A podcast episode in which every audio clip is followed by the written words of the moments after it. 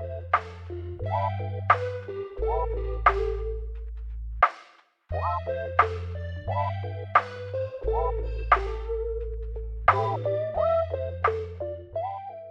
我们是一档关注整个消费生态链的对谈类播客。在本档播客中，我们不仅关注呈现在用户面前光鲜亮丽的品牌本身，我们更关注背后支撑品牌、为之品牌的生态链玩家，比如平台方、投资方、供应链、渠道商、代运营公司、品牌咨询公司等等。每一期呢，我们都会邀请一位消费生态链上的玩家来一起聊聊消费圈内事，也希望通过这档播客能结识更多消费圈内人。Well, I wanna let you know my mind is made up and I wanna go. And I've been thinking about what to do. Been thinking about me, about being you. Hello，大家好，我是旺仔可可糖，我是立涛。欢迎收听消费圈内人。本期播客呢，我们邀请到了我的好朋友袁秀，他专注做抖音 KOC 增长解决方案。我跟袁秀呢也认识好多年了，他可以说是非常资深的消费圈内人了。他以前呢是新消费 CEO 俱乐部群享的早期团团队成员，线上和线下见过上千位新消费 CEO。对于消费品牌如何玩转抖音，尤其是如何玩转抖音 KOC 生态，他有自己非常独到的洞察和很亮眼的案例。比如说呢，他二零二二年，他就曾经跟松仙仙团队共创了他们抖音渠道的从零到一，助力松仙仙半年月销一千万。登顶抖音健康调味料第一名。目前，袁秀呢也在自己创业，成立了抖音服务机构“时光”，食物的食，光线的光，专注帮助食物品牌在线上通过抖音视频号 KOC 分销策略，帮助品牌完成业务的从零到一，完成盈利冷启动。那先请袁秀给我们打个招呼吧。Hello Hello，大家好，我是袁秀。今天非常荣幸能邀请到袁秀老师。抖音生态一直是很多消费品公司，也是我们消费圈内人非常关注的一个主题。今天的抖音正在成为电商中越来越重要的一个渠道，做好抖音生态绝对是每个品牌都需要非常重视的课题。我们希望助力更多品牌摸索出一条成功的抖音生态运营之道，所以一直在这个领域跟各个老师呢打磨优质的内容跟优质的课程。那在之前的节目里呢，我们邀请过抖音电商呃资深操盘手 Joy 老师给我们分享过如何做好抖音直播卖货。那期节目也是我们消费圈内人历史上听众反响最好的一期节目，非常推荐大家收听。那非常巧的是，Joy 老师呢，其实跟袁秀老师也是前同事，所以这一期请袁秀老师来讲另一个经营抖音生态的重要策略 ——KOC 分销带货。希望听完播客的伙伴们都能从中收获到足够多实操的经验。那如果在抖音运营方面，大家有更具体、更进一步的问题跟诉求，欢迎加科科的微信联系我们，也咨询一下下一步的线下课程的信息。对大家，如果对线下课有兴趣的话，可以加我的微信，就是旺仔科科堂的拼音缩写，在小宇宙播客的公告栏里也有我的微信号，大家到时候直接加我，然后备注你的姓名加公司就可以了。那我们就直接进入我们今天的话题好了。我想先请袁秀给大家介绍一下你自己的经历，你是因为什么契机接触到抖音电商这个行业的呢？我其实，在二零一九年下半年在北京加入群享，当时叫群享这家公司，其实意思是群山回响。那我当时加入的时候，群享还不是一家去服务新消费 CEO 公司，当时还是服务一个中国互联网的大厂高管啊、创业公司的创始人及投资人这家公司。但在二零一九年下半年到二零二零年的上半年的时候，这个时候我们称之为所谓叫新消费创业浪潮来了嘛。然后那个时候就是很多在互联网行业的高管、优秀的这些投资人啊，以及宝洁、联合利华系的一些消费大厂这种高级人才开始去做新消费创业。然后那个时候刚好他们就已经在前一波二零一九年的时候加入了群享，成为了群享会员了。所以我们其实当时就刚好看着这波所谓的新消费浪潮，在以群享为核心去。从零开始启动啊，所以那个时候就看到很多很多创始人在做新消费创业，也是那个时候看到抖音的。我在那里其实是一直看他们看到了二零二一年的下半年，为什么？是因为准确说为什么走啊？其实是因为呃很多的品牌创始人在跟你交流和沟通的时候，你会觉得做品牌真的是个很性感的事情，以及在跟他们在一起聊的时候，就永远会想说，我能不能有机会也可以做一个自己的品牌？嗯，然后在二零二一年下半年就离职出来。当时就加入了一个食品品牌的创业团队，就是 Joy 那个团队。对，当时我们是因为这个事情成为同事。然后当时我在那里其实是 CEO 助理，然后同时管我们下面的两个子品牌业务。然后是在那里，呃，先通过做 CEO 助理这样一个岗，去看到整个消费品公司或者说一家完整的消费公司，它所有的业务流是什么样子的，再进一步转岗。去做了我们抖音渠道的这样一个负责人，然后当时来杭州开我们的杭州分公司，就开始 all in 的全职的去做我们的抖音渠道这件事情。比较吊诡的事情是，我其实是在那个时候发现。杭州有一家公司叫钉钉懒菜，当时通过这一套所谓的叫抖音 KOC 业务模型，增长速度非常快。他们当时是二一年六月份做了五十万，然后九月份就啪做了一千万了，然后月底十二月份就做到了呃五千万。然后当时我们觉得这个增长模型非常好，那这个增长模型能放到我们自己公司，开始在那家公司去实践这套方法论。其实好不容易稍微算打起来了，我们把一个小小的单品打到了第一名，但是。上海就马上疫情了嘛，我们上海公司就这么就挂掉了。但是我这套能力其实是练成了，所以说就出来成立了一家单独的抖音的服务商公司，然后去服务一些食品品牌。严格意义上来说，不能叫食。服务一些，因为当时就服务了一个。我们在整二二年的下半年，其实只服务了苏先生一家公司。到年底的时候，尝试性的去服务了一下好水，跟好水合作了三个月。但整体公司的侧重点还是把苏先先从当时抖音可能一个月才几万块钱的量，打到最后合作一起打到现在差不多，呃，单月高峰的时候一千五百万左右啊。然后也帮这家公司算是在抖音完成了一个完整的零到一的轮启动。事实上，这家公司今天应该在全端、全行业都完成一个比较好的启动了。呃，整体上一个月应该有几千万的量了。呃，我自己在接触抖音，严格意义上算起来的话，应该也就一年半左右。但结合我自己看到的整个抖音从二零一九年到今天所有的打法路径上来说，我会觉得说，我这一年去学习的这一套所谓叫抖音 QC 打法，maybe 是最适合食品品牌。因为我只做食品，可能也适合其他品牌，在抖音上去做冷启动的这样一个策略。为什么？因为它没有什么成本啊，然后起来之后规模也可以做得非常非常大。我在群享的时候，其实看了很多品牌一定要亏钱烧钱去做增长，去做零到一，然后烧烧烧就就死掉了，看的还是挺难受的。所以看到这套策略的时候，我就非常希望去跟大家分享一下。嗯嗯，非常感谢，就是非常全面的分享。那袁秀老师，你其实是一九年开始关注抖音，然后在去年开始亲身投入到其中，并且你也有很多很好的这样的运营案例。所以我在想，就是说开始分享之前，你能不能给大家整体讲一讲抖音电商目前的情况，以及说为什么我们认为抖音是目前消费品商家都应该非常花大精力去关注的一个赛道呢？嗯嗯，明白。我其实也是在做抖音这个业务的时候。做着做着，然后拿到正反馈，再反向来看今天自己的选择对不对的。然后，呃，在这种讲之前，我可以给大家讲一组二零二二年的一个双十一数据。Total 当时在天猫双十一整体的 GMV 是两千九百多个亿，同比二一年下降了百分之十七。京东当时是一千一千七百多个亿，下降了百分之五十。拼多多微涨。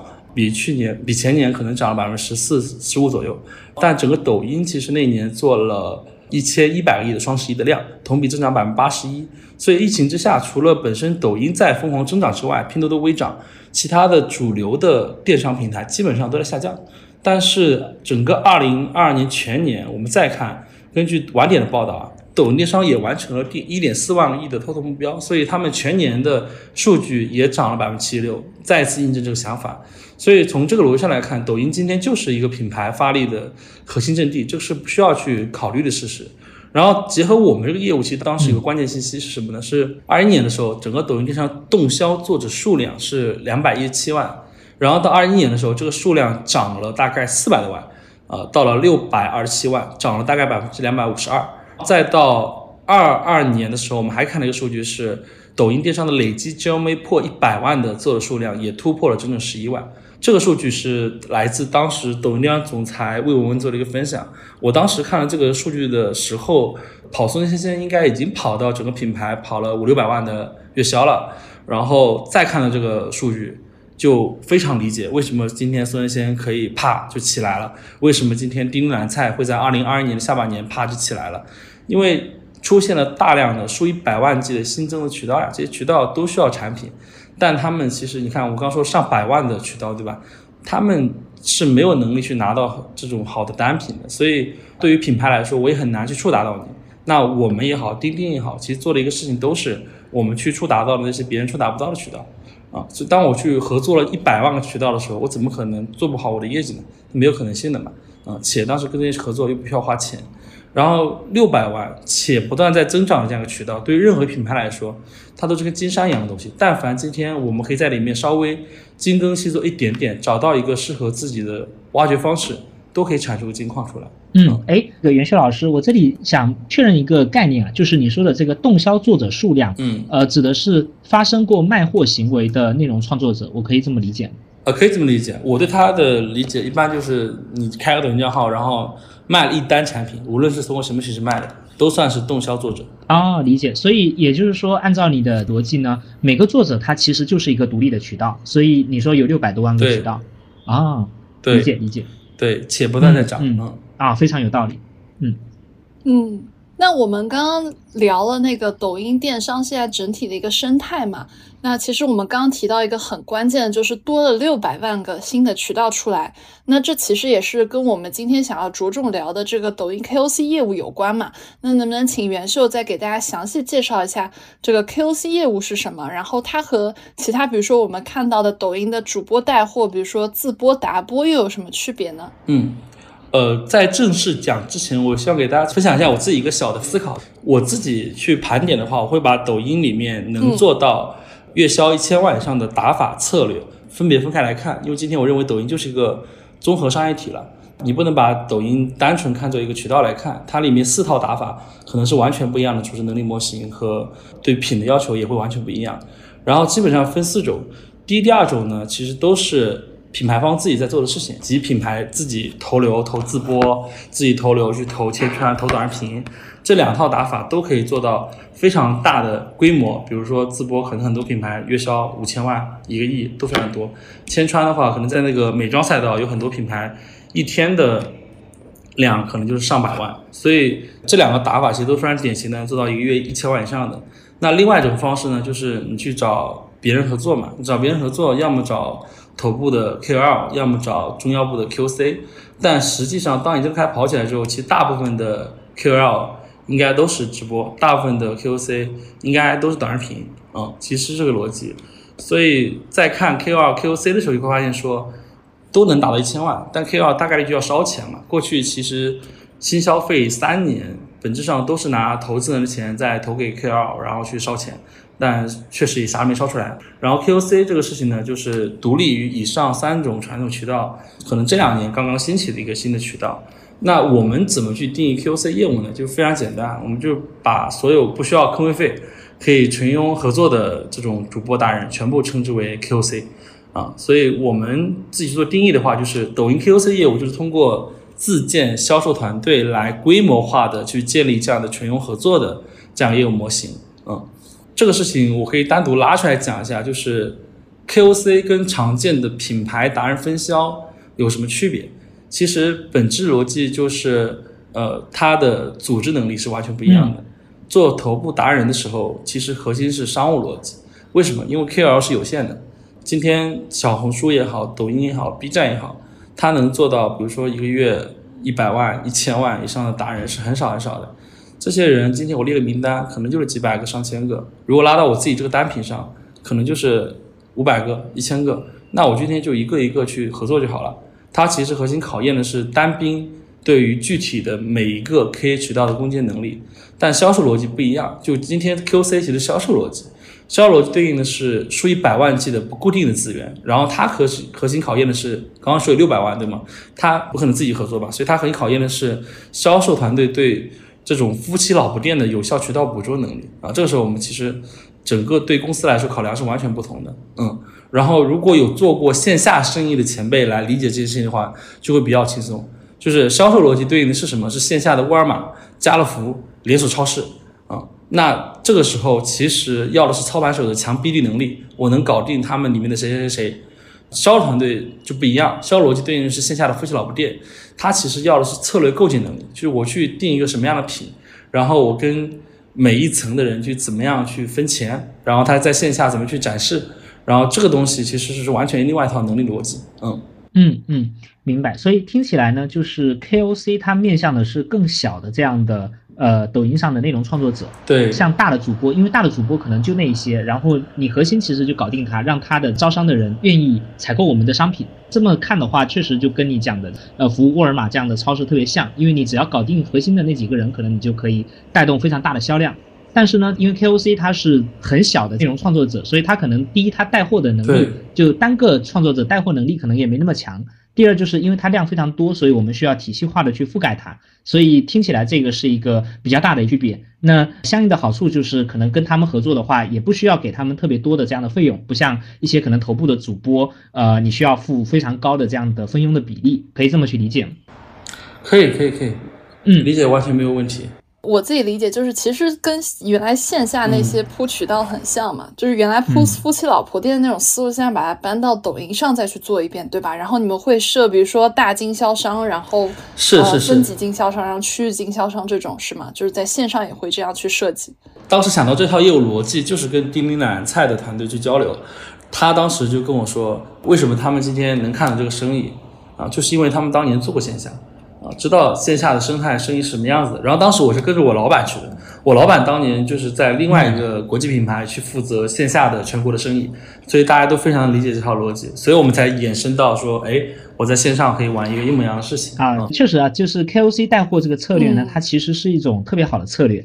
呃，像最早的，比如说这个 Home Facial Pro，像至本、像 Baby Care 等等这些品牌呢，呃，它其实都是很好的运用的 KOC 带货的策略，只是他们是在像微信公众号、像小红书等等这些渠道，在这里面用这样的策略迅速起盘。那这个策略呢，就像刚才袁秀老师讲的，第一，它是蚂蚁雄兵啊，它铺很多这样子很小的单点渠道，然后去帮忙带货。第二呢，它有一个比较大的好处是，这些内容创作者，他更像是一个消费者。他来给你背书的话，实际上给顾客的这潜在消费者，大家的这样的信任背书是更强的，因为大家不会觉得说你是在打广告，或者你是在收钱帮人家做推广。大家有时候很多这样的分享呢，看上去它就像是一个自己是用户，然后使用下来感觉非常好，就这样的公信力、公允性可能会相对强很多。那这个是当年我在看像微信公众号、像小红书等等这些渠道起量的时候，呃，确实有一些这样成功的案例。那抖音生态呢，像这种 KOC 带货很成功的案例，就是袁秀老师，你能给我们举一些吗？啊，OK。我自己关注几家公司啊，呃，嗯，第一梯队关注两家公司，一家公司叫丁丁软菜，一家公司叫诺特兰德，呃，一个是在预制菜里面一骑绝尘的，一个是在大健康赛道一骑绝尘的。丁丁软菜是在二零二一年的应该是年中六月份开始这个事儿，刚才说了嘛，六月份五十，然后九月份一千，十二月份是做了五千，然后到去年整个二零二二年，他们 total 一共做了八点八个亿，在纯抖音这样的渠道。诺特兰德呢？其实他们在最巅峰的时候，我自己看到数据是一个单链接就可以达到两个多亿的体量。他们在山东有一个两三百人的这个 BD 团队，就非常非常恐怖和夸张啊！他们就不是一年一一年几个亿的问题了，就一年好多个亿的问题。然后第二梯队，我们二零二二年我们在杭州看到起的一些品牌，像我合作做起来的苏仙仙、隔壁罗奶奶一个去做呃儿童式牛奶的品牌，然后。好朋友大柱做的肉砍裆，一个午餐肉品牌，他们午餐肉今天已经是整个抖音的所有午餐肉品牌加起来总和的两倍以上了，非常非常恐怖。这些品牌都有一个比较明晰的点，就是都是从零开始来做抖音这个事情，从 KOC 开始起盘，非常快的速度，可能半年时间、一年时间做到月销一千万。钉钉不算的话，我刚刚说的这些品牌都在今年三月份、四月份的时候，通过做直播的形式，就 QOC 加直播做到日销破一百万啊，都起得非常非常快。嗯，且它跟以往我们看到所有的渠道模型相比，最大的不同就是它的赚钱的。对你作为投资人，过去也看过很多的消费品牌，对吧？就是有多少消费品牌在疯狂起量的时候，它的赚钱的呢就很少。像大柱在行业里面比较流传是六十万起盘，然后做了这个生意。从六十万作为起点，然后跑到现在一个月可能一千五百万到两千万的这样规模啊，其实非常快。嗯嗯，其实你刚刚说的这个牛奶的那个儿童奶跟那个松鲜鲜，我一个朋友都在看，就是他们都在内部要投这两个项目，就当然他们还在推进呢，不一定能投。他当时跟我讲，就是说这公司增长又快，然后又盈利，我就非常震惊，所以。原来今天这这个密码在你这里，就是 KOC 的策略啊。KOC 好处就是它是一定是赚钱的，嗯，可能做不起来，但是你不可能亏钱。嗯，哎，那我们其实刚刚像袁秀也有提到嘛，现在有。抖音上有常见的四种核心渠道策略嘛，分别是抖音自有品牌的自播，然后短视频千穿 KOL 和 KOC 这四种嘛。那你可以给我们比较一下他们的优劣势嘛？包括我还想再问一个，就是其实我们刚听了那么多，大家都觉得哦，KOC 这个打法好厉害，但是它的壁垒又是什么呢？我先讲一下 KOC 业务本身的壁垒啊。首先，我认为 KOC 在今天的生态里面，maybe 是没有壁垒的。但你非要他说有没有壁垒，我觉得也有，就本身它的开品。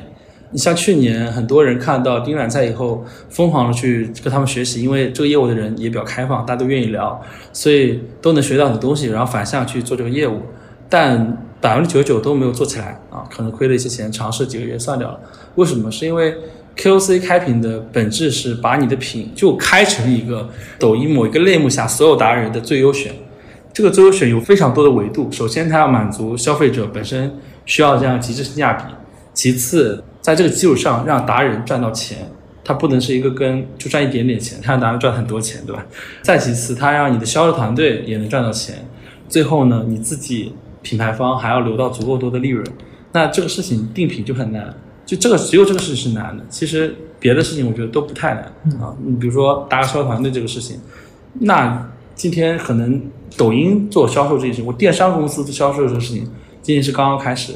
但其实，在过去在线教育行业，我们刚刚说的线下的这样一个 BD 夫妻老婆店的这样渠道，就很多很多这个工种嘛，你把它稍微培训一下，它就可以迁移过来做一样的事情，其实没有问题的。包括我们现在，像我刚说一家公司，包括我们公司的选人逻辑、招聘逻辑，其实就在招这些人啊。教育公司人非常吃香。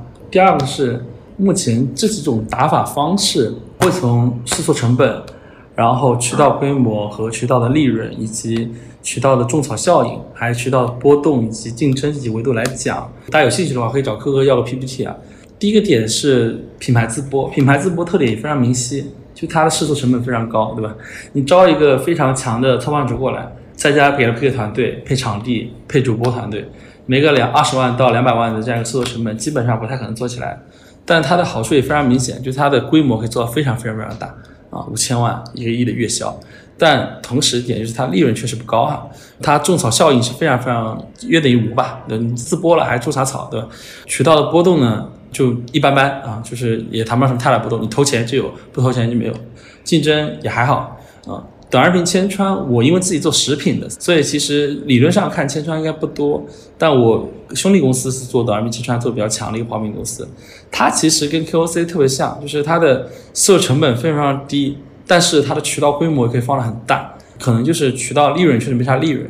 然后重点，它这个 KOC 像是什么呢？它测评的成本其实是非常低的。我今天花十到十五万，我就在抖音上去测一下一个品到底能不能跑出来，如果跑不出来，我就封掉，我不做了，我放弃掉了。但你做自播，对吧？一天投流投多少钱？但千川它有个特点是，它对品本身的毛利要求会非常非常高，所以家亲个户啊、美妆啊这些品牌都会做得非常好。但像食品这种毛利相对来说比较低的，基本没没法做，除非是调料啊，调料是可以做的，其他的就很少看到了。然后通过 K 二做的呢？首先，第一个就是大家都知道的，试错成本非常高嘛，你动不动五万、十万、二十万的坑费交出去了，然后，对吧？某些主播给你播个八单、十单。我当时去我第一家公司，就是被我一个好大哥说：“这个兄弟，我这里一个主播，别人三万一个坑，我给你打五折，你只需要花三块钱就可以两个坑。”然后我就上了，然后最后给我卖了卖了十六单。这个对于一个刚刚加入一个。新公司的这个小朋友来说，心灵受到了极大的创伤啊！从此再也不和和 KOL 了。就是这个，他只卖了十六单，他会退你坑位费吗？他必不退啊！他怎么可能退？好，嗯，就过去几年，在杭州会有很多的这种呃中间营销公司，他们都会跟你说找品牌方来签保量合作，比如说你给我五十万哦，R A 比四，帮你拨个呃两百万，对吧？然后呢？就是拿你的钱就帮你做这个营销，然后在一二零年开始疯狂爆火吧，这个公司老多了，你随便找个地方都是你给我多少多少钱，我帮你报多少多少量。但在去年就集体爆雷嘛，就都在打官司，基本都在打官司，就是播不出来嘛，播不出来是很正常的，对。然后它的特点就是，确实你也做不太大哈，一个月跑个几千万封顶了，正常的话也就几百万吧，一千万吧。渠道的利润其实很小，你基本就不赚钱。你做头部还能赚钱，头部赚啥钱，对吧？所以肯定不给你赚钱。渠道种草有，但不强，渠道波动比较大。今天主播说播你，你就有量；今天主播说不跟你合作，你就拜拜了。每天都在主播爸爸的脸色，但这都不重要啊。最重要的是什么呢？是你想亏这个钱，你也没得亏。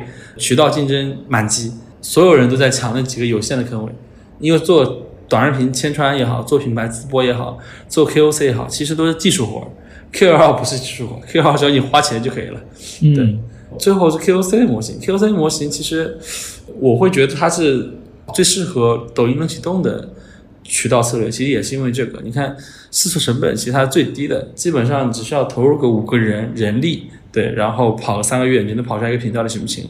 那规模呢，也可以做到非常大。你看很多品牌通过它。半年、一年、半一千万、两千万、三千万都很多，利润非常高。它可能是所有渠道里面目前能看到利润最高的，然后种草效应非常强。抖音 KOC 所有做的品牌做到后面做直播都起得非常快，就是因为我在跑抖音短视频带货的时候大量的种草啊，最后就是业务波动其实相对来说比较小。今天我有一万个主播在帮我带货，今天。这两三个也好，两三百个也好，两三千个也好，他不给我带货，对我来说影响其实不是那么大，无所谓了。然后最后就是竞争非常低。我认为做 KOC 业务其实本质上是没有竞争的，因为到最后你就是要开一个极致的品，你就是要做一个极致的解决用户某一个具体的问题的这样一个解决方案。所以，当你做的足够精准的时候，怎么会有竞品？没有竞品，没有人在跟你一 v 一对抗啊。比如说，你要做那个 KOL 的时候，人家就一天就那五十个坑，对吧？你你今天就是要跟全品类所有人去打架啊。所以，其实这个逻辑，嗯嗯嗯。哎，刚才袁旭老师，其实你在讲这里面的呃这些 KOC 跟其他这些策略的比较的时候，有一个点是特别抓住我的，就是。它特别适合品牌在抖音做冷启动，呃，我记得其实之前你也跟我们讲过，就是说品牌在抖音冷启动的时候会踩到的坑，恰好都是 KOC 带货能解决的，这个我觉得很关键。对对对对对，因为今天其实很多品牌他想做抖音，但是我们看到了太多品牌，它其实踩了很多坑，而且很多公司它是亏了很多钱，最后还没做起来。那为什么你说这个 KOC 它刚好能解决品牌能启动的时候踩的这些坑？你能给我们展开讲一讲？OK，第一是整个的大的逻辑，其实刚刚比较出来，大家可以有感受。嗯。第二个是什么？就是我们来看一下抖音能启动会遇到什么坑嘛？第一个是你钱要怎么花，对吧？你上来你要花钱，你做千川也好，做淄博也好，做头部达播也好，再牛逼的操盘手，你都要通过花钱来完成自己的业绩。招团队，你不可能花了三万块钱招了个操盘手，你不给他五千块钱就招一个销售给他，不可能嘛？采买设备、头部 KOL 的坑位费。这都是实打实的现金流出，所以当你要想钱怎么花的时候，你会想什么？就是我花出去能不能赚得回来？但为什么说是个冷启动？就是因为大部分时候冷启动的时候花钱是真不知道赚得回来赚不回来的。我见过很多的品牌创始人在跟我冷启动期间段跟我聊的都是，我可以亏钱啊，我可以亏多少多少钱，我可以干嘛干嘛。发现这不是核心问题，这不是你愿不愿意亏亏钱的问题。如果你愿意亏钱的事情就能做起来，过去那么多小品牌就都做起来了。核心点还是。你产品有没有被验证嘛？对，卖给什么人群？你有没有验证？产品跟人群之间达成销售的这样的内容框架是什么？有没有验证？你要上头部，那你坑产有没有验证？总之就是我今天要去卖东西，我能卖回本。嗯，那从 KOC 视角看这个事情，我把 KOC 的能力进阶分为三个等级。第一级是我给达人和用户带来一个好的产品啊，这是本质是我今天作为一个品 KOC 团队的品，我要去。给达人带来什么价值嘛？第一个是好的产品，第二是给达人和用户带来一个什么样的好的产品，基础上再加好的内容。拆解一下，什么叫好的产品和好的产品好的内容？什么叫好产品？其实不是说它卖的便宜或卖的贵，或者它对消费者有没有性价比是好产品嘛？它一定是 for 你这个主播，你这个达人，你想要的所有东西，它都是最好的，它最匹配你，它才是好产品。那第二就是好内容，当。它是一个好产品，匹配你的消费者的时候，它就一定卖好吗？不一定，因为你可能你讲不好，那你讲不好，在抖音就两个场景，要么是你短视频框架，你的短视频怎么拍，这个是一个内容；第二就是你直播，你的话术逻辑是什么样子的。那今天我给你的是一个被验证的品，我的产品和我的内容都是被在其他的主播的短视频和直播间验证过的，你就抄就好了呀。第三级再往上几阶，可能到了就说我甚至可以帮你做账号。嗯，今天我们团队在开会还在讲，其实抖音里面卖不到一百万以上的这种 KOC，本质上还是不太懂抖音这个生态的，你还是有很多东西可以去帮到他的。从这个角度你会发现，KOC 这个业务模型最内核的东西是什么？其实是打磨产品。打磨用户画像、打磨内容这样的东西。当我覆盖了千千万万达人直播间的时候，我都可以卖得很好。这种状态下，我再去上一个跟我们已经被验证的用户画像非常匹配的这样一个头部达人直播间，我会估不出来我有多我能卖多少钱吗？这不太可能嘛。那产品磨好了，用户画像、达人画像都磨清楚了，内容框架也磨清楚了，我账就算得明白嘛。我大概都猜得出来，我这个品上你这个直播间它的 GPM 是多少。他这场看这个流量流速能卖多少钱，我账就算得清楚账算清楚肯定是赚钱的事情，那我为啥不愿意花这个钱？我就花就完事儿了嘛，对吧？放量加人加投入，上来就冲就结束了。所以这个最重要的问题。那第二个可能会有一些实际的一些业务问题。嗯，我举个例子，比如说呃平销这个词，我在群下两年多其实基本都没怎么听到过，然后是到了自己做品牌的时候第一次学习。平销两个字怎么写啊？哪个平哪个销？平常的平，销量的销。就什么意思呢？就是我每天能卖多少货，我每个月不看头部这些特殊渠道，我可以卖多少货。我在听到这个词儿的时候，我才知道，原来动销做不起来，钱花不出去，无所谓，公司是不会死的。然后 KOL 做不起来，我亏就像坑位费，亏个一百万，公司也是不会死的。团队招聘有问题，我招了很多人，但是没有业绩产出，我就亏点工资嘛，公司也不会死，对吧？大家都亏着这个钱。但是如果在没有平销的情况下，因为渠道的要求，比如说李佳琦，他今天跟我说要播我，感觉要卖两百万、三百万，对吧？我备了很多的货，我备了两百、三百的货，他今天如果卖不掉，公司就真的会死的。嗯嗯，我听到这个词的时候，就是我们当时有个品要上李佳琦，然后。我老板说不上，为什么不上？因为这个品当时没有品销，我们怕卖翻车了之后，下半年的主要核心工作就在清库存了。对对对，变成清库存了。对对对，确实是啊。二零二二年我在杭州做了一个食品创始人的群嘛，认识很多食品品牌，然后跟他们聊天的时候，他们就跟我说，去年薇娅倒台，然后佳琦隐退一段段时间，加上那个上半年上海的疫情，真的是很多品牌因为这件事情。去年整个下半年，然后一直到今天都在清货，那他整个品牌的工作就纯纯变成了清货，就很难受，啥都做不了，啥都没有精力做。因为那个货，其实你像，比如说我上个佳琦也好，上个什么头部主播也好，我就算是纯佣的啊，我可能也就赚个十个点。比如说我卖一千万，我可能也就赚个一百万。但今天我我背了一千万的货，然后你只卖了两百万，我剩下的八百万的货，成本可能就是大几百万。嗯。我赚的那一百万在这里面就杯水车薪，但是 QC 就是平销啊，是是是是的，是的。所以当我 QC 平销跑起来的时候，它这个线性增长，我就不担心有大波动啊。那这时候我是很好可以控我的库存的，这时候就不会有这个问题。我平销做了三百万、五百万的时候，我再去上头部主播，我当然敢上，我不会死嘛。卖不掉一千万，背六千万我卖不掉，卖不掉卖不掉呗。我通过我 QC 三个月卖掉，结束了啊，正常跑就好了。嗯嗯。所以 KOC 它其实保证了我们正常消化库存的这样的能力，有这样的基底，其实我们才敢去冲更高的，找这种头部主播来带货的这样的这种大的脉冲式的销量，否则的话可能就消化不了，可能就猝死了这公司。嗯，对的对的对，就是你们应该也接触过很多这种公司吧？是是是，其实我我们自己观察下来，去年下半年到现在，整个行业的库存都在一个非常高的水平，就是食品啊、饮料啊，包括白酒啊什么的，大家的货都消化不了，包括服装。我们之前有一期就是讲这个拼多多出海，Tim 这个平台，它其实某种程度上就为什么它的货能那么便宜，因为很多在上面的商家呢，他就是抱着清库存的目的去卖的。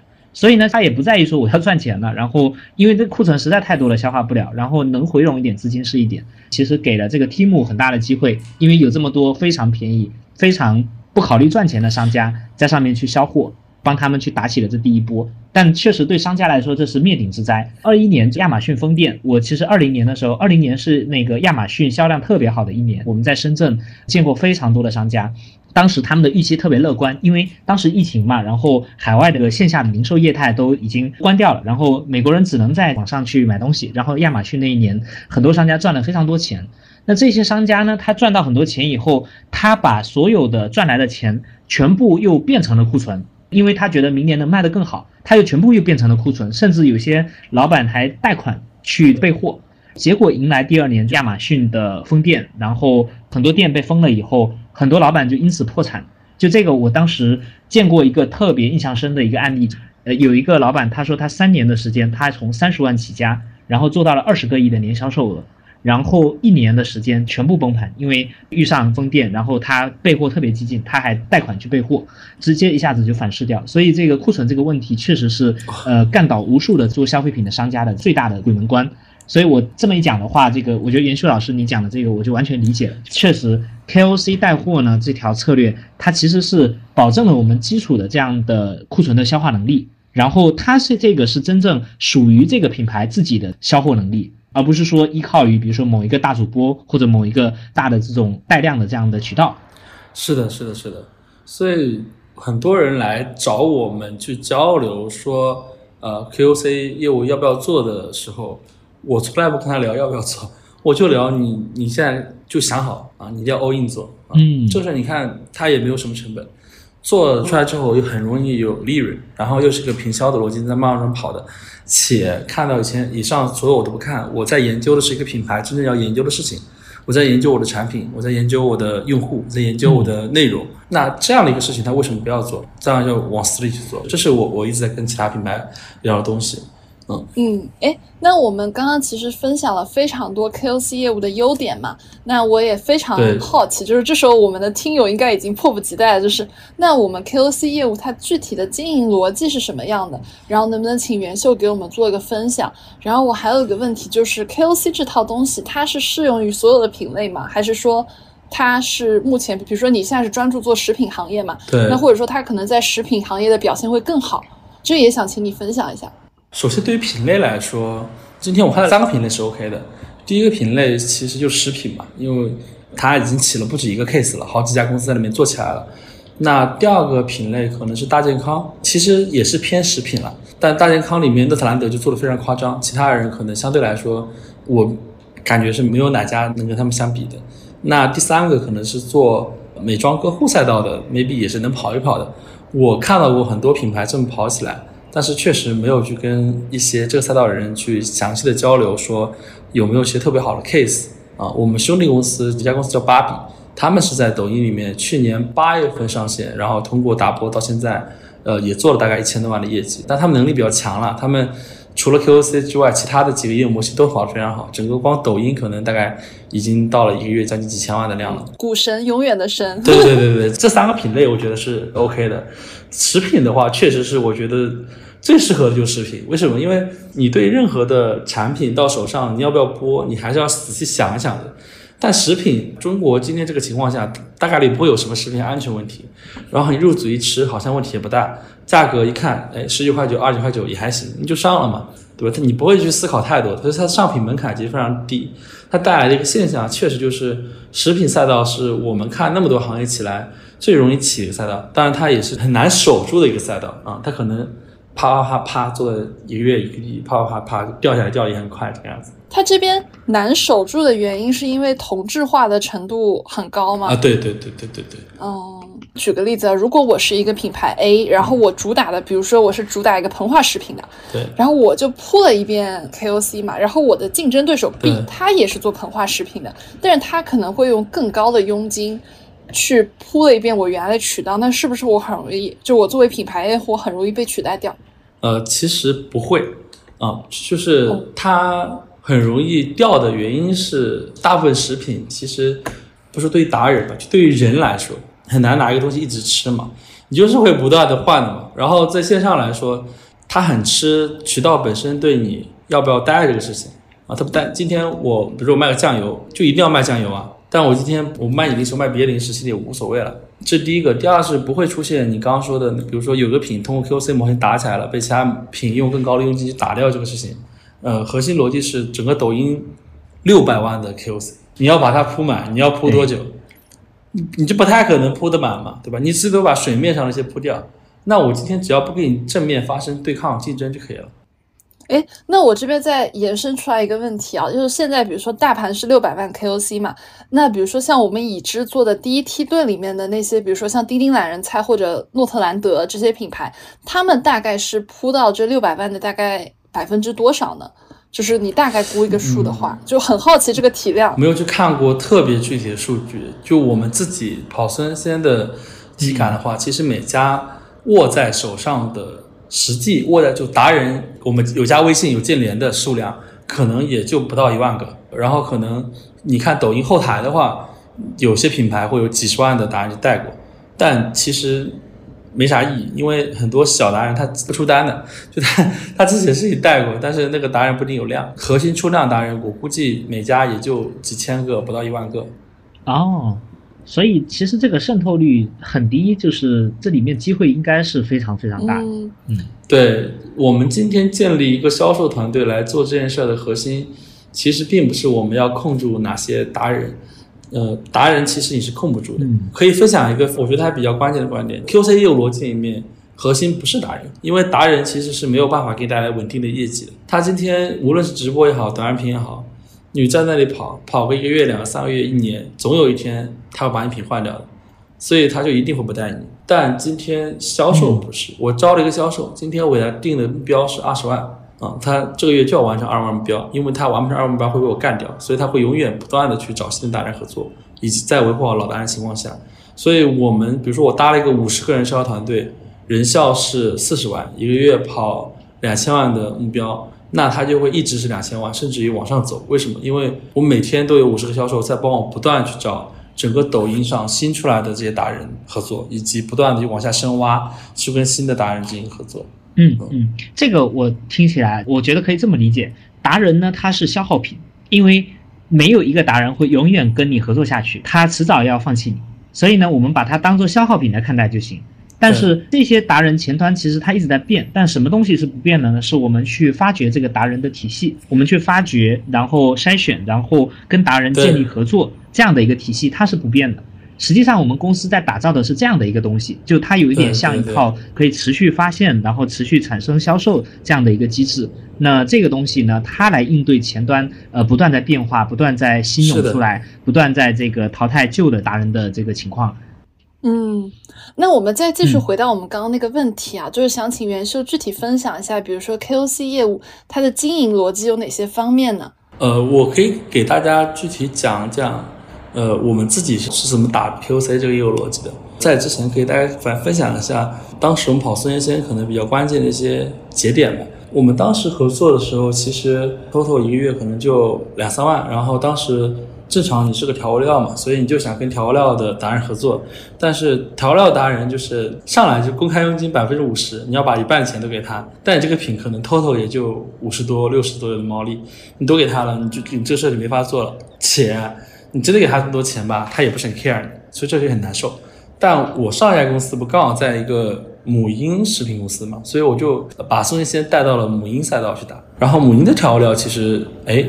佣金开个百分之二十，他们就觉得 OK 了，就可以接受。所以我们就针对母婴渠道去做的渠道的流启动，这是第一件事。第二件事就重新去定了一个完整的呃价格带策略。其实我们没有去做太多的，比如说强销售管理这件事情，我们就是把自己这个品到底要找什么人合作，以什么样的渠道模型去合作去做，然后就在大概去年七月份的时候开始去起量，那个月应该做了两百多万。往后，他会就一个月翻一倍，一个月翻一倍，一个月翻一倍。他每个月的翻倍，其实都不来自于，比如说我们合作了一个什么大的主播，就来自于我们的销售。这个月销售，这个月是二十万，下个月这个二十万销售变成了一个四十万的销售，再下个月这个这个四十万就变成一个八十万的销售。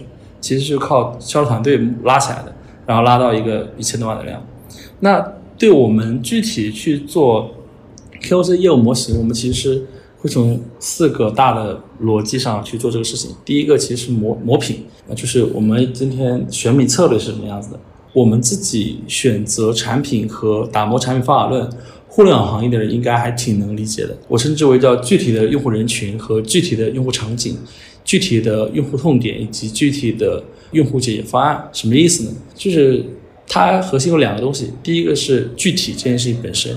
很多公司在开品的时候，他老是讲一些模糊化的东西，但是你创始人对这些东西都模糊化的话，你的销售对这些东西他不可能具体，所以他就根本就不知道你东西要怎么卖，到底在解决什么问题，这个就很 bug。第二是我刚刚讲的人群、场景、痛点解决方案这件事情，当年还是我花三百多块钱上了一个叫三节课的增长黑客一个训练营，它里面讲互联网行业的一个创业的基本方法论。其实是在讲这个事情。当然看那个 PMF 嘛，你一定是一个产品摸清楚你这些东西才能往外打的。然后我们在具体选品的时候会这么看，一个一个拆。第一个是呃，比如说从具体的用户人群上来看，我们就会觉得说，所有全品类爆过的单品，在特殊人群全部再做一遍，都可以成为爆品。比如说去年十二月份上了个单品叫自然攻略，去年十二月份上上完之后，三个月时间做到了月销一千万，就它能跑这么大的核心点就是。本身麦片就是一个超级赛道，好麦多、王饱饱、欧扎克、嗯，西麦，对吧？被验证过的麦片品牌，其实你你你数都数不完。但是在当时低卡赛道有没有个单独的这种麦片？其实没有的。它就针对低卡赛道的主播的需求去做了一款产品，DIY 一款产品，然后 for 给他们，同时开一个比较高的佣金。大家都知道卖这个品必爆，我为什么不卖？那人群改完之后，但它的场景啊、痛点啊、解决方案啊。是不变的，所以我的销售话术都不用调，按配方稍微改一改，改成我低卡版的就直接上了，那第二个是讲具体用户场景，讲场景本质上讲的是通过包装形态去把一个场景上解决方案扩成 N 个场景解决方案。比如说肉感刀，肉感刀这个品牌，其实个人认为它打的一个很牛逼的逻辑是，午餐肉就是一个妈妈买回去给孩子吃的东西嘛，但你正常原来那个罐装的你就在家里吃，你在家里吃的话，你的场景就在家里。但今天其实发现很多场景，但我认为最经典的一个场景是：哎，小孩子上午六点钟起床去上学，到九点半大课间三个多小时了，然后中午十一二点吃饭，其实中间一定会饿的，所以才会有那么旺盛的小学小卖部的这种需求在。那今天这个时候，妈妈就希望给小孩子吃一些营养又方便的东西，那可以是什么？肉感当做的解决方案，三块钱一片午餐肉，最好的黑猪肉。你就给他吃就好了，零添加的。他把家里的午餐肉场景拉到了学校啊，那这个场景以前是没有人做过的。但事实上，这个场景 maybe 有可能比家里场景还要大。所以他们把事情跑起来的时候，整个抖音所有的午餐肉之和加起来，就相当于一个肉感刀。第三个点可能是，我觉得就从具具体的用户痛点去出发，就是一样的人群，一样的场景下，嗯，然后同样的解解决方案模型，但是把同一个用户痛点可以是什么？低卡博士，我觉得是这样的。低卡博士他们打的逻辑是找了低卡赛道的零食啊，就可以低卡的食品，疯狂开品，每个品开都很好，然后叠加起来，他们在最巅峰的时候在抖音做了大概呃一个月五千万，一个销售两百多万的人销，非常非常的恐怖。本质逻辑就是他疯狂的开极致性价比的低卡单品，只只做这件事儿，然后很多主播一个直播间一共就三十个品，挂他的品挂五个啊，这。就很恐怖。具体解决方案逻辑上，我的逻辑是在现有的大单品基础上去做解决用户问题的微创新。啥意思呢？比如说宋先仙其实就是这样的。宋先仙打的那个场景、痛点、人群是非常明确的，所有人都要做菜，对吧？做菜的时候你都要去加鸡精、味精这种东西，但本质上是你要去加味道。所以加味道，你第一个解决方案是什么？其实是盐，盐再往后衍生，第二版是什么？是味精和鸡精。但首先，盐是一个超级无敌大赛道，这个就不用讲，那跟我们正常人没什么关系。鸡精和味精呢，今天在这个时代都有点小 bug。味精是被污名化了嘛，就是说工业化怎么样？鸡精呢，大家说鸡精里没有鸡，对吧？但确实逻辑上是鸡精里面确实也有一些添加剂，像白糖啊什么的，像复合料的。松鲜鲜今天要解决的就是，哎，需求在，你要吃咸鲜的东西，但鸡精味精你都不敢吃，我给你吃一个谷氨酸钠的东西，那我要满足你什么需求？满足你不敢吃的需求，什么样的东西敢吃？安心嘛？那你要怎么安心？零添加是安心的。我把我所有的配料全部改成植物的配方，感觉你吃在吃就在吃植物，你是安心的。大家说鲜，这个味精是因为工业化鲜，然后鸡精是因为就鸡，对吧？但你又没有鸡，然后我是为什么鲜？我是因为来自于松茸，我放一些松茸在里面，大家对松茸都有感知，所以它就会成为一个更好的解决方案。我自己有一个非常强的体感，就我在家里原来用鸡精的时候，不太敢放的。作为一个新时代的年轻人，我其实我是不认同鸡精不好这个事情，我觉得就可以放的，应该没啥，本上都不管三纳嘛。但是确实听太多那种谣言了，然后你就不太敢放。但我到孙鲜的时候，我就拿起那个调味瓶，我就咔咔咔往里面往死里倒，没有感觉，因为我觉得对吧，都是植物嘛，就相相当于往里面放点青菜这种感觉，放点香菇这种感觉，我觉得无所谓啊，就往死里倒。那这种时候，你就会觉得那种安心的这种虚的东西就会变得特别实。然后一旦它能进入我家里做菜的餐桌，我是不会换它的，我就会一直买，今年买它，明年买它，后年还买它，我这个东西可以用五十年。所以为什么这种单品在你先在抖音上其实也很难看到，就比较少，因为调料就是很难做的事情。调料赛道只有小玩家、初创玩家和超级无敌大的巨无霸玩家，它不存在中间玩家。千和这家公司做零添加的酱油嘛，然后一年也就二十个亿的 GMV 吧。市值能跑到三四百个亿啊，非常非常恐怖，市盈率八十倍，啊，所以我其实，在看单品的时候，我们都从这个逻辑看的，本质上是品类洞察。我们在跟客户合作的时候，一般就分两种，要么是客户来找我，那我就用这套逻辑去审视他，那他这个品行不行？如果不行，我就不做；如果行，怎么做？那另外就是我自己去出发去看单品，我一般就是从抖音上直接去看排行榜，看一些现有单单品，然后看我能不能做创新。背后看的是那个用户需求是什么，然后今天他有没有更好的解决方案。所以，我们今天家公司在跟客户合作的时候，不太看他现在产品好不好，因为就算他今天产品不行，我会告诉他一个这个品类下什么样的品是有机会的，你可以去开一个，对吧？贴个你品牌的 logo，这事你能干了。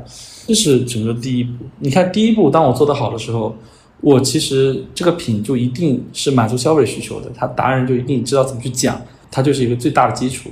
那第二个事情是什么？就是做货盘策略。货盘这个东西，我认为本质是供应链的这样一个价值分价值链分配，或者说说人话就分好钱啊。整个环节，抖音电商里面，平台方不看，从 QOC 逻辑就四方。那我们定货盘就是要定清楚这四方每个人要分多少钱，一个百分百毛利。食品赛道百分之四十五一般是我们做 QOC 业务的基础。那看四个东西，第一个是消费者要多少毛利，一般我都四十五了，给他就百分之五十五嘛，非常明确，对吧？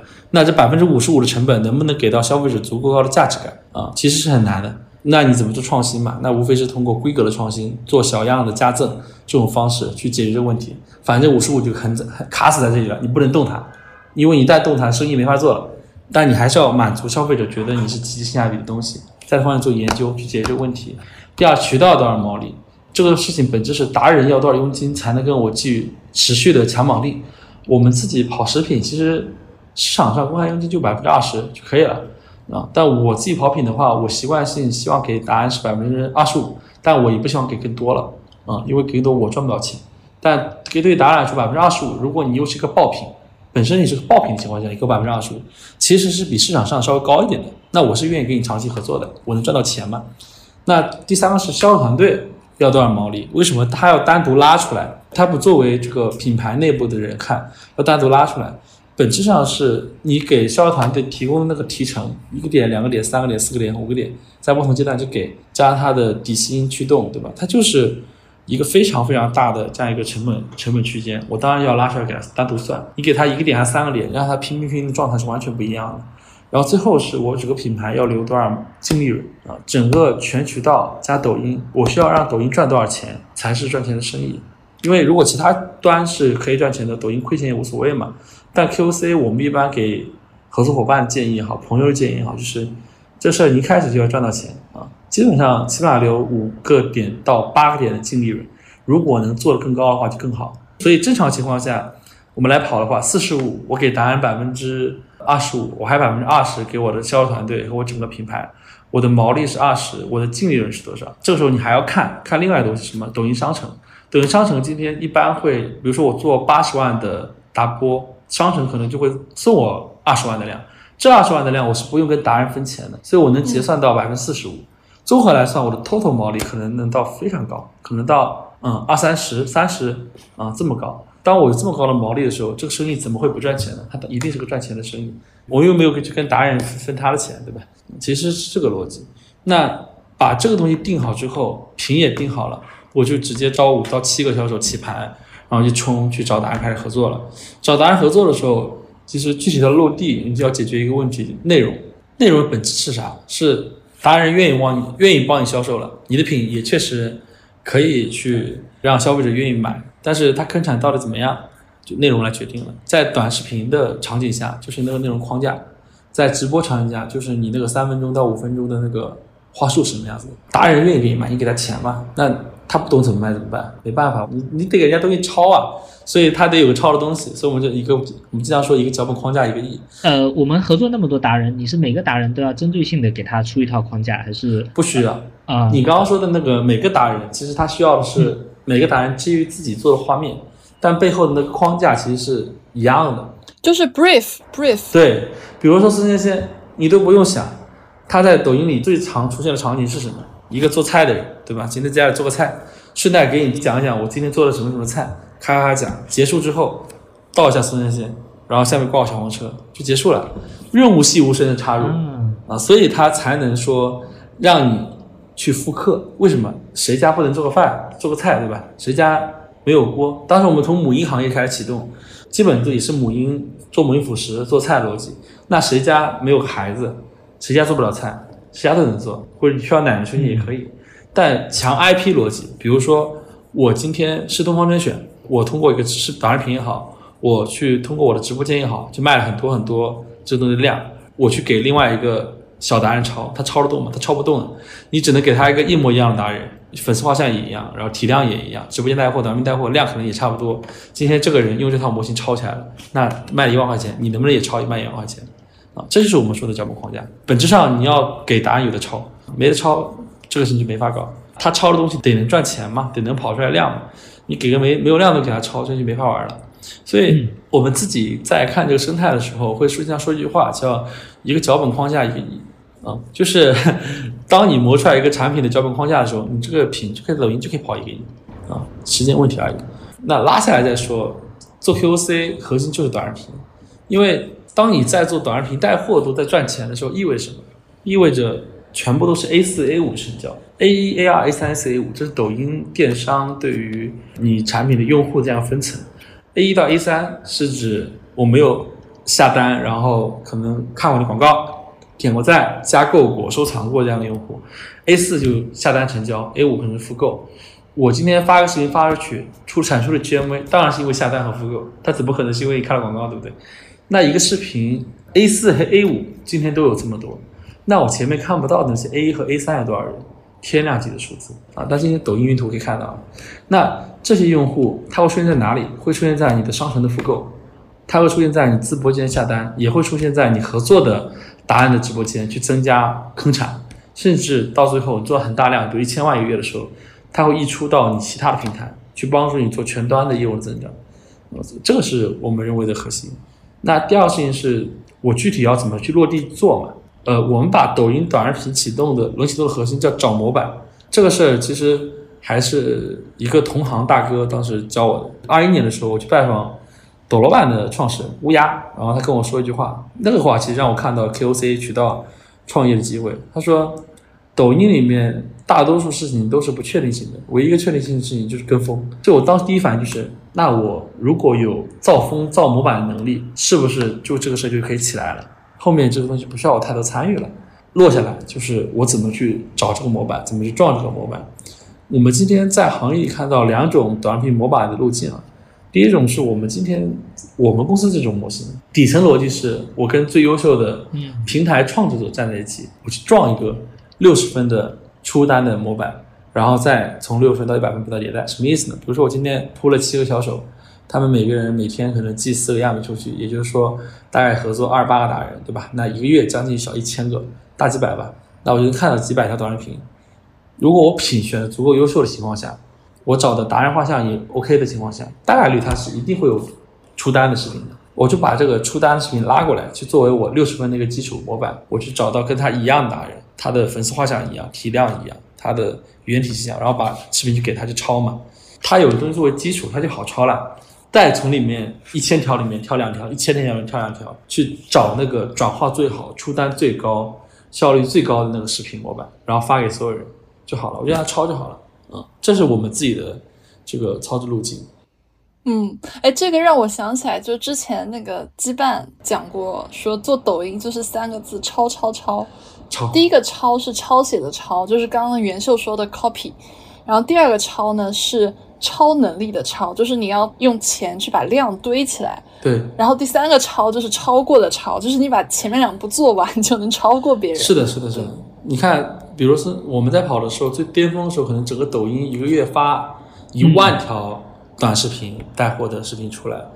这一万条短视频里面，我挑里面转化数据、各项数据最好的五条出来，去给其他达人抄，这个效率一定是非常非常非常高的。啊，这是我们的底层逻辑，甚至于到最后，我要做自播也好，我要做自营也好，我就从这些框架里面再抽离去拆，一帧一帧的去拆里面的话术、逻辑、场景是什么样子的。我自己的视频我就要怎么发了，其实，嗯，所以自播一般来说也会起得很快。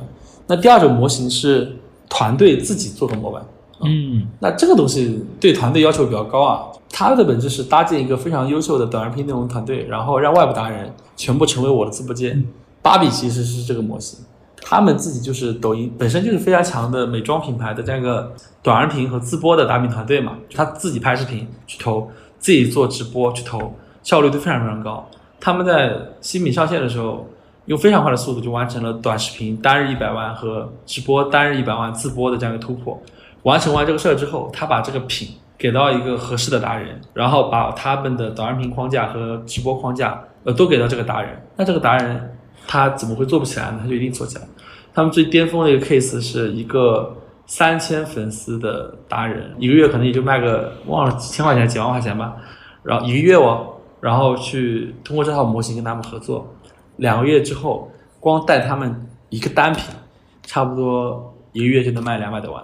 整个粉丝体量从三千块钱、三千的粉丝体量涨到了呃四五万的粉丝体量，这样的一个品牌，你说哪个达人会不想跟他合作？只要我的粉丝画像是可以的，对吧？躺赚，而且他们美妆品牌、歌护品牌给的佣金又死高死高的，老赚钱了。这是我们看到的两套模型了。具体再到最后一个做团队嘛，我们用的核心策略叫造标杆儿，因为 KOC 业务太难了，真太难了。选品定品很难，内容能力也很难。实际上，做团队我觉得可能还是更难的一个东西。对，就是我围观了元秀的创业，就是他从来不会为刚刚说什么磨品啊、货盘啊、内容所发愁，他发愁点永远是团队怎么办？对，就很难受。嗯，因为群享嘛，我所以在常州认识的品牌创始人很多，所以我看到很多去年这个刚刚也说了嘛，这个方向上传有很多人去试，但是基本全部都挂了。啊，然后全部挂了前三个月，为啥呢？就是因为但凡你前三个月没有一个销售杀出来，比如说你五个人，对吧？去跑这个事情，团队里面他们所有人就慢慢逐步统一观点，什么观点呢？我做这个事做不起来，是不是我能力不行？他做事也做不起来，他能力也不行。这个人也做不起来，他能力不行。我们都做不起来，难道是我们不行吗？不对，是这个品不行。所以为什么我们说刚说那个新品起盘一定要五到七个人同时启动？这事儿的本质就是只要有一个人成了。所有人都会闭嘴，他就不会再从自身去找原因了。因为你招销售，很多时候招的也是基层销售嘛，你不会去上来我靠招个月薪几万块钱的 to B 大销售来做这事，说实话还不一定做出来呢，对吧？所以就很尴尬。像尤其是刚我刚刚说，我们自己做这个品找短视频模板的逻辑是撞模板嘛，我在撞模板的时候，核心就靠销售去拼出来的。我说再多，我也不下场，还是销售去干啊。所以销售一定要有信心。这所以这方法论难也难，简单简单，打标杆儿。我们团队最开始就是一个之前在群享实习过的一个实习生，从还没毕业开始跟我一起创业。他是我所有项目的一号员工和销售冠军，我觉得特别感谢他。其实，他在我所有项目里给我定了军心吧，我觉得是。所以我这里特别想分享一个观点，就是当时听丁兰菜创始人陶安礼分享了一个东西，他说，在几个创业团队需要什么样的人才构成啊？就疯子和傻子。在早期团队，创始人是疯子，他就负责做梦；核心团队是傻子，就负责坚定执行。他不会想什么是不是这个品不行，老板说对，我觉得对，我就干就完事儿。只有这种情况，这个东西才能做得出来。后期团队可能团队变成了疯子，因为。他要定目标，比如说我这个月一月我干一千万，对吧？那我要两百万的费用啊，找老板要资源，老板给不给？这时候创始人可能是傻子，选择无条件相信他。我觉得只有这种团队在早期的时候，他的 KOC 模型才跑得出来。当一旦你达不到这个状态，你在前期熬不出来的。我看到很多公司的正常状态是什么？是老板或者说操盘手吧，有创始人下场的，也有合伙人下场的，也有外聘招来的。嗯，作为一个所谓的操盘视角，非常主观的去上来就写 SOP，上来去做团队化氛围，去教全公司的销售要怎么去做这个业务，然后你会发现这种情况基本都做不出来，基本都做挂了。逻辑非常简单，你自己都不懂，你自己才刚开始，你非要去 教别人怎么把这打出来，我觉得不行的。我觉得 QC 就是要小朋友们自己上，去把这个事情用真的是用自己的心血把它拼出来。拼出来这个领导力，然后后期可能在团队十个人、二十个人、三十个人的时候，才是一个拼团队的时候啊。前期我觉得就用真心吧，因为相信，所以看见。对对对对，只能是这样。所以我觉得那种团队早期就是核心就是你怎么样让你的团队有一个人原来很弱，但因为你这家公司他赚了很多钱。比如说我们当时我刚刚说那个实习生同学，他刚刚在我们这里转正毕业的时候。他可能就能拿一个月两万多块钱的收入了。哦，那我在招其他的应届生的时候，他就会觉得我也行，对吧？其实是这个逻辑，这是造标杆啊。我们基本上就是这样的一套逻辑在看我们所有的合作的品牌啊，所以对我来说还是比较清晰的。那具体到非常落地的细节的话，可能会有一些表格啊、Excel 啊，然后面试人那些东西啊。然后具体去定绩效的东西什么的，这个但我觉得都是数。对这个业务来说，我觉得大家不太需要数，因为它就是一个纯粹的运营的工种，运营的活儿。运营的活是什么活儿？你在不断的解决问题的过程当中，把所有客人该踩的踩了，然后你就会得出来你自己拥有的一套把事情做成的方法论。这东西别人是教不了你，你的具体问题就是让你自己自己解决。所以最重要的事情就是一件事情，你是不是要 all in 把事情做出来？在大量的实践中去摸索，不然别是团队还没心态崩掉，你先心态崩掉。云帅老师，我觉得你这个分享特别体系，然后呃，其实你从模品，然后货盘，然后到内容，到团队，呃，四个方面基本上就是一个闭环。你把就是在抖音上做 KOC 业务的思路都给我们很全的讲了一遍。那我其实就比较好奇啊，现在除了抖音生态，像视频号啊这些生态，其实也是很多品牌它迫切希望能涉足的这个领域。那么目前我不知道有没有什么从抖音生态延展到视频号的这样的策略跟实践呢？嗯，呃，整个视频号生态在我视角里，maybe 是一个比抖音更适合去做 KOC 的生态。其实，对，因为因为视频号，就我们如果说把 QC 比作线下的这样一个夫妻老店的话，你会发现说，抖音里面就出现不了一个工种叫经销商，为什么呢？因为经销商的核心能力在线下是同时帮你进十万个渠道，但在抖音你找个经销商，啪，帮你同时进十万个渠道这个事情，其实没有什么太大意义。为什么？因为你线下进了十万个，你的对手要打你，就要十万个一个一个干过去，或者他找个经销商也要帮一个一个逼过去。抖音，我把一品打起来了，我有排行榜，我有第三方数据平台。所有人达人都会主动来找我的，所以那十万个没有办法建成壁垒。但在视频号今天暂时还没有第三方数据平台，所以今天我通过比如说五十个销售，一年时间合作了五万个达人，今天真是一模一样差评。你要打仗，你要打我，你就真的也需要招五十个销售去做一年这个事儿，你才打得到我。但是我又不是傻子，我我难道不动吗？我肯定会动嘛，对吧？所以就。Maybe 这个事情才会形成一个比较好的壁垒，所以我会觉得更适合了。也就是说，现在没有第三方数据监测的视频号，更像一个就是我们《三体》里面说的黑暗森林的那种感觉。呃，对对对对对，我其实不太建议微信爸爸做第三方平台，我觉得这个生态更好，大家可以好好赚点钱。抖音老在那卷，真真没啥意思。嗯，我觉得可以跟大家汇报一下，我们在视频号生态看到了些 highlights 吧。嗯，视频号目前我们看到一些食品品牌在那边跑挺好的，嗯，现在是一个阿胶品牌，我一个朋友，二二年五月份到十二月份七个月时间，他们跑了七千万，当客单价七百块钱吧，当时他们通过达人直播跑的，然后二三年其实有一些在做抖音 QC 做非常好的品牌，就在视频号上去做，然后起的也非常好，但很大的不同是去年其实基本上都是非常高客单产品跑达人直播，今年呢可能都是一些比较低客单产品，然后跑达人短视频开始跑起来的。然后月销突破一百万的品牌，今天应该也也挺多了。抖音上你可以搜一些，呃，你能看到，比如说月销有个一百万的单品，然后你在视频号同样搜一下，比如益田这个品牌，他们其实也已经做得非常非常大了。整个视频号的话，我会觉得抖音 QC 跑起来的所有品牌，它就直接去一模一样的业务模型去视频号上复刻一遍，就能拿到很多量了。一百万、两百万还是很简单的。其实已经不小了。你看整个小红书 这么多年了，它的自闭环商业化变现可能也就是一百万吧。视频号的选品思路、渠道思路，直播的话基本是还自播为主，食品赛道里面啊，超高客单价的、超高毛利的单品，在视频号有三十到七十的佣金，大量的去合作这种专场直播啊。主播缺品，没有同行给你卷机制，人少嘛，所以毛利很高，净利很高啊。二二年基本就跑这些。那短视频里面呢？我刚刚说的抖音 KOC 验证过的品，拿到视频号去一定都是爆品，你就直接又不用投流，因为投流效果也很差，你就直接放进去跑就好了啊。达人去缺品，所以建联难度啊、上品难度都非常低啊，很好的红利。然后 BD 路径跟抖音没什么太大区别，基本上就是你打开视频号，然后刷刷刷刷刷刷刷。刷到一个感觉跟你挺合适的，删完之后加加了就私信他，私信他之后他给你一个微信，然后你加他，加他聊，然后开始合作上播，非常简单。其实整个视频号我们看到一些消费者洞察吧，消费者基本上就是你爸妈那个年龄，四十五岁以上。我为什么跑得很顺？是因为原来我在跑抖音的时候也经常跑跑四十岁以上的用户，然后偏中式餐饮的会比较好卖一点，是因为我们看到有一类做菜类的这个视频。在视频号最近在疯狂在爆，为什么呢？打开 PC 端去看那个视频号，你会发现它有个专栏，就叫美食，一整个专栏下来全部是做菜的。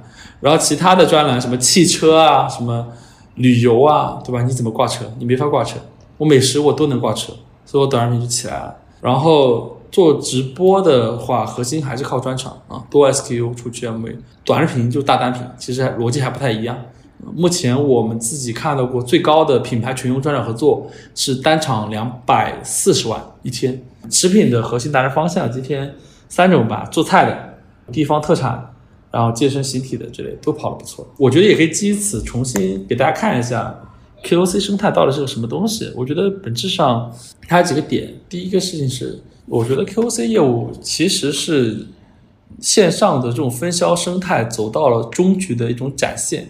因为你看，原来从纸媒开始吧，打广告，对吧？然后你从那个再到央视线上了，然后到地方卫视，然后到这个呃线上出现门户网站，然后移动互联网出现了 App，然后后来现在可能是 App 上的 KOL，这些所有的流量模型，再往后是啥？QOC 对吧？你再往后面呢？QOC 还能再往下分吗？分不动了，你再分就是 C 了，对吧？你不可能有一天你要建立一个几百人、几千人团队去找一个一个的 C，然后去卖他东西，这个事就很扯淡。所以到 QC maybe 终局了。然后那个时候我们就可以看两个东西，第一个东西是过去的所有的 QC 以前啊，一直到从从纸媒到 KOL，其实你搞定关键就可以了。比如说我搞定一个 MCN 机构的招商负责人，搞定一个 M 机构老板，未来电商的时候搞定的是。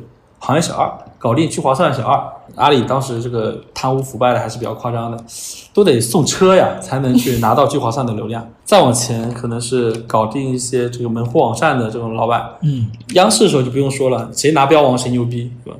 所以今天做 KOC 最大的变革点就在这里，今天已经不是关键人逻辑了，在关键逻辑的时候，其实是每家公司都要有一个关键人出来，这个人可以是创始人。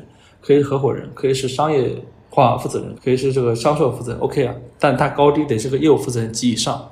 然后这样的人他也不可能多，最多两到三个，他可以代表这家公司去跟别人谈利益分配，那些 KOL 才愿意跟你玩，才愿意跟你聊。但今天线上出现了一千万的 KOC 渠道的时候，今天我们刚刚说抖音说六百多万了，视频号难道未来会比它少吗？我觉得不会的，小红书今天也能跑一百万嘛。B 站一天的大盘量也能跑个五百万，快手、微淘、B 站、中小红书，一切的线上像内容平台在做自闭环的电商化的时候，它都会出现 KOC 生态，一定是以千万计。以千万计的渠道出来了，难道每家公司的老板都要一个一个去聊？这个不太可能嘛。所以一定要去做销售团队。当你要去做销售团队的时候，你就发现，其实今天的电商公司，整个中国的电商界出来也没有多少年了，电商公司做销售这件事情就没有出现过。所以对所有人来说都是重新开始。对你对他们来说是这样，对你来说也这样的。这个时候大家就在同一起跑线上有的玩了。我觉得这个其实才是我看到线上。最大的机会，以及我对 KOC 定义可能是这个。那我们节目最后呢，也想请袁秀给我们来做一个总结，就是给我们的听众朋友们指一条发财的明路。发财的明路就是干 KOC 吧，只要你有货，你就干就完事儿了。你如果觉得找机构合作有成本，或招团队有成本，兄问题不大，对吧？你就自己上嘛，拉上一些什么表哥、表弟、表嫂子，一人拿两个微信号，拿两个手机，就直接就冲了。但凡你能干个一个月，对吧？二三十万、三四十万的，你就可以有个一个月几万块钱利润嘛。然后你再来做放大。我有一些朋友是这样的，之前在投行啊，或者在一些非常 fancy 的咨询公司啊，投资人什么的，然后无奈之下回家继承家业。我们这样的听众特别多。哦，对对对。最大的困惑就是钱要怎么花，钱都不知道怎么花。把钱花出去，把钱亏掉都感觉挺难的。亏掉都挺难的，也不是不愿意亏钱，就是不愿意当冤大头就亏钱。如果你你在这种状态，我觉得 KOC 就最适合你。你就算不找别人合作，你就自己也你也不愿意招人，你就自己找一些跟你家族里面相关的其他的一些人，可能比较便宜的人，比如说你家司机的儿子，对吧？然后拿手机就上了，就测一测，试一试。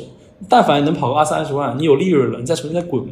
我去年其实，在跑生鲜的时候，我们公司是零成本启动的，因为对我来说，当时我只需要承担我自己的生活成本，然后我在我朋友的公司用他的办公室在做这个事儿，我是用我赚到的净利润，然后来反向养我的团队，然后不断做业务扩张的，涨到今天，我团队可能已经二十个人了。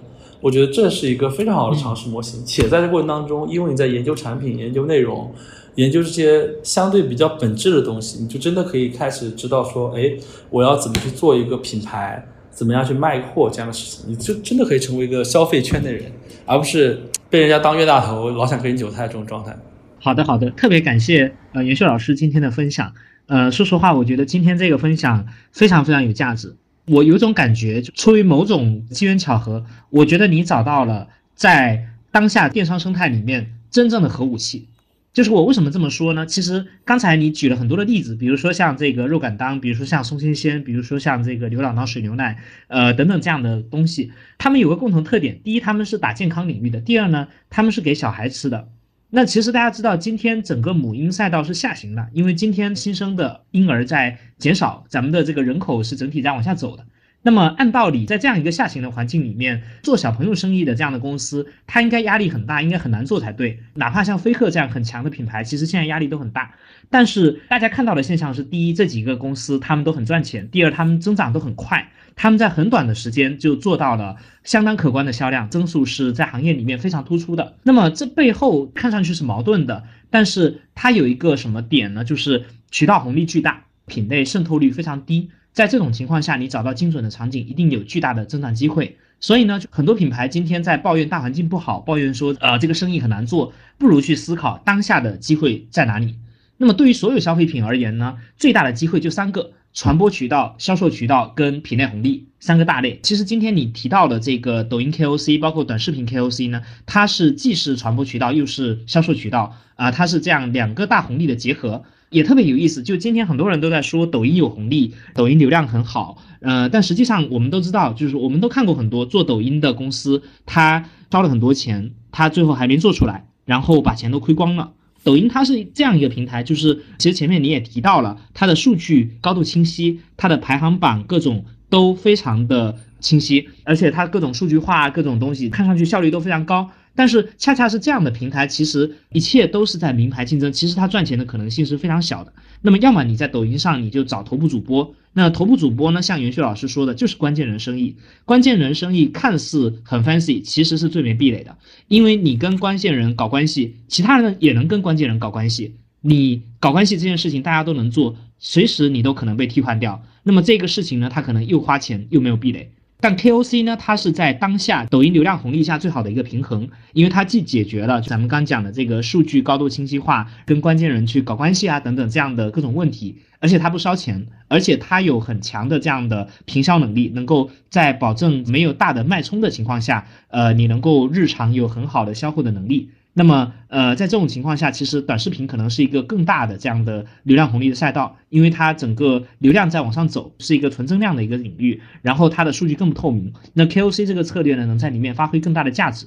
所以，呃，我听下来呢，就是其实 KOC 这个策略呢，它可能是今天呃我们做电商真正的能找到的最有效的核武器。今天我们各种玩法、各种策略、各种什么呃直播啊、投流啊等等，他们都很好，但是。他们其实都各自有各自的副作用。那么 T O C 呢？它其实很大程度上是对所有这些副作用的对冲，而且它能够让我们充分的享受到在巨大的红利带动增长的情况下，还能确保良好的经营情况，还能确保良好的盈利能力。这是一个非常稀缺、非常宝贵的一个事情，所以也特别希望能把这个策略分享给更多做消费品的伙伴，然后也特别希望对这个领域感兴趣的伙伴呢，能够一起把握住这个巨大的机会。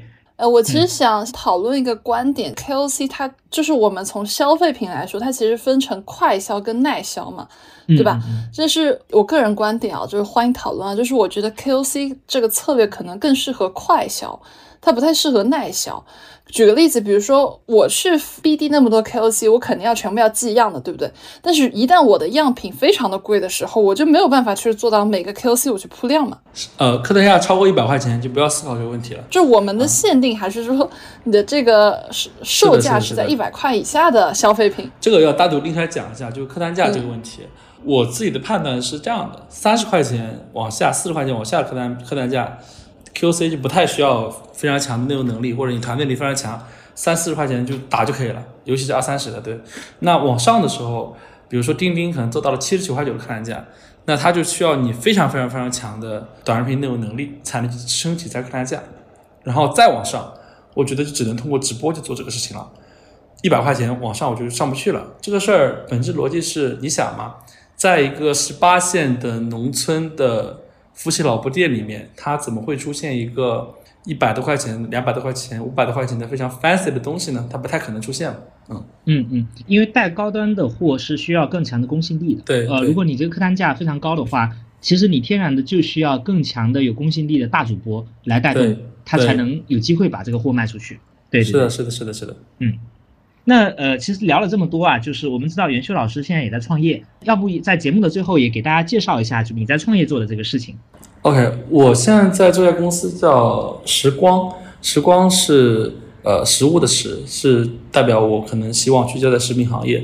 光是光芒的光，为什么？因为去年我们在这家公司的时候，其实是没有太思考我要去做一家什么样的公司，我就是觉得我就要把生鲜业务干起来。就是帮他们解决这个业务问题。今年他们已经相当于做成了嘛，然后我才在思考说我们家公司后面要干嘛。那最后落地下来的那个点，可能是我希望去做一家专门 for 帮助食品的早期团队去做他们整个线上的，或者说整个抖音的零到一冷启动这样一个合作伙伴的这个逻辑。但我们公司可能跟其他所谓代运营公司啊，或者是什么。DP 公司不太一样的东西是我们目前只希望去做第一做零到一的事情，第二呢，呃，我们可能每三个月左右只会合作一个品牌啊，全部是战略合作逻辑，所以跟我们合作，就我非常有幸能跟卓越的某一个品牌合作的话，对，对我们来说一定是这个事情，我们都希望百分百相信它一定能打得起来，不然的话，对一家公司来说，三个月的时间付在一个做不起来的事情上，这个事情就很难受，所以我们其实在做这样一家公司，嗯。嗯嗯，明白。因为今天咱们讨论的这个策略特别好，特别有价值。呃，其实我们也特别希望能够把这个 KOC 业务的策略分享给更多做消费品的伙伴，然后也希望呃对这个领域感兴趣的伙伴呢，一起来把握住这个最大的机会。所以大家就是一方面，如果大家对 KOC 这个业务呃感兴趣。然后希望找到袁秀老师合作的话，呃，欢迎联系我们，然后我们可以呃帮大家做对接。另外呢，就是如果大家想进一步了解 KOC 的经营策略，想进一步的了解就这里面很多细节应该怎么去玩，也欢迎联系我们，我们会在后续呃推出更深入的课程。今天非常高兴，呃，袁秀老师给我们做这么真诚的分享，因为说实话，我觉得这个策略特别特别有价值。然后今天可能在国内也不是一个被广泛的大众所知，或者说。远远不是一个说所有人都在用，然后烂大街的一个这样的策略，它今天还是非常有效，然后也非常有能创造超额收益的。那我觉得你这个分享其实特别的真诚，然后也特别开放，甚至我会有一点点担心，就是如果大家都知道这个东西的话，会不会对你们的业务也造成影响？完全不会，完全不会。这这个就是我们刚刚说的那个点嘛，就是只要你品开的好，本质上 KOC 逻辑是没有进对的，因为我们都在解决大家在不同场景下的具体问题。你你跟我解决的不是同一个问题。嗯嗯。是的，是的，说的特别好，所以就是呃，欢迎对这个策略感兴趣的伙伴联系我们，然后我们一起去探索更多潜在的合作的机会。嗯，好，那我们今天谢谢袁秀给我们那么真诚的分享，感谢，感谢，感谢，感谢，感谢，感谢，感谢，感谢。好，那我们今天节目就到这里啦，拜拜，拜拜。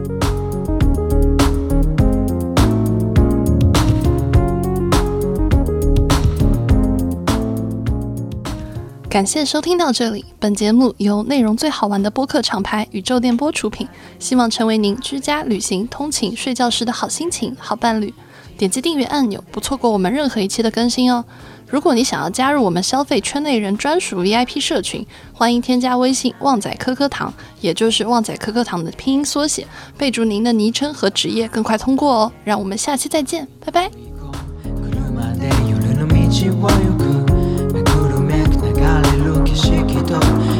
No story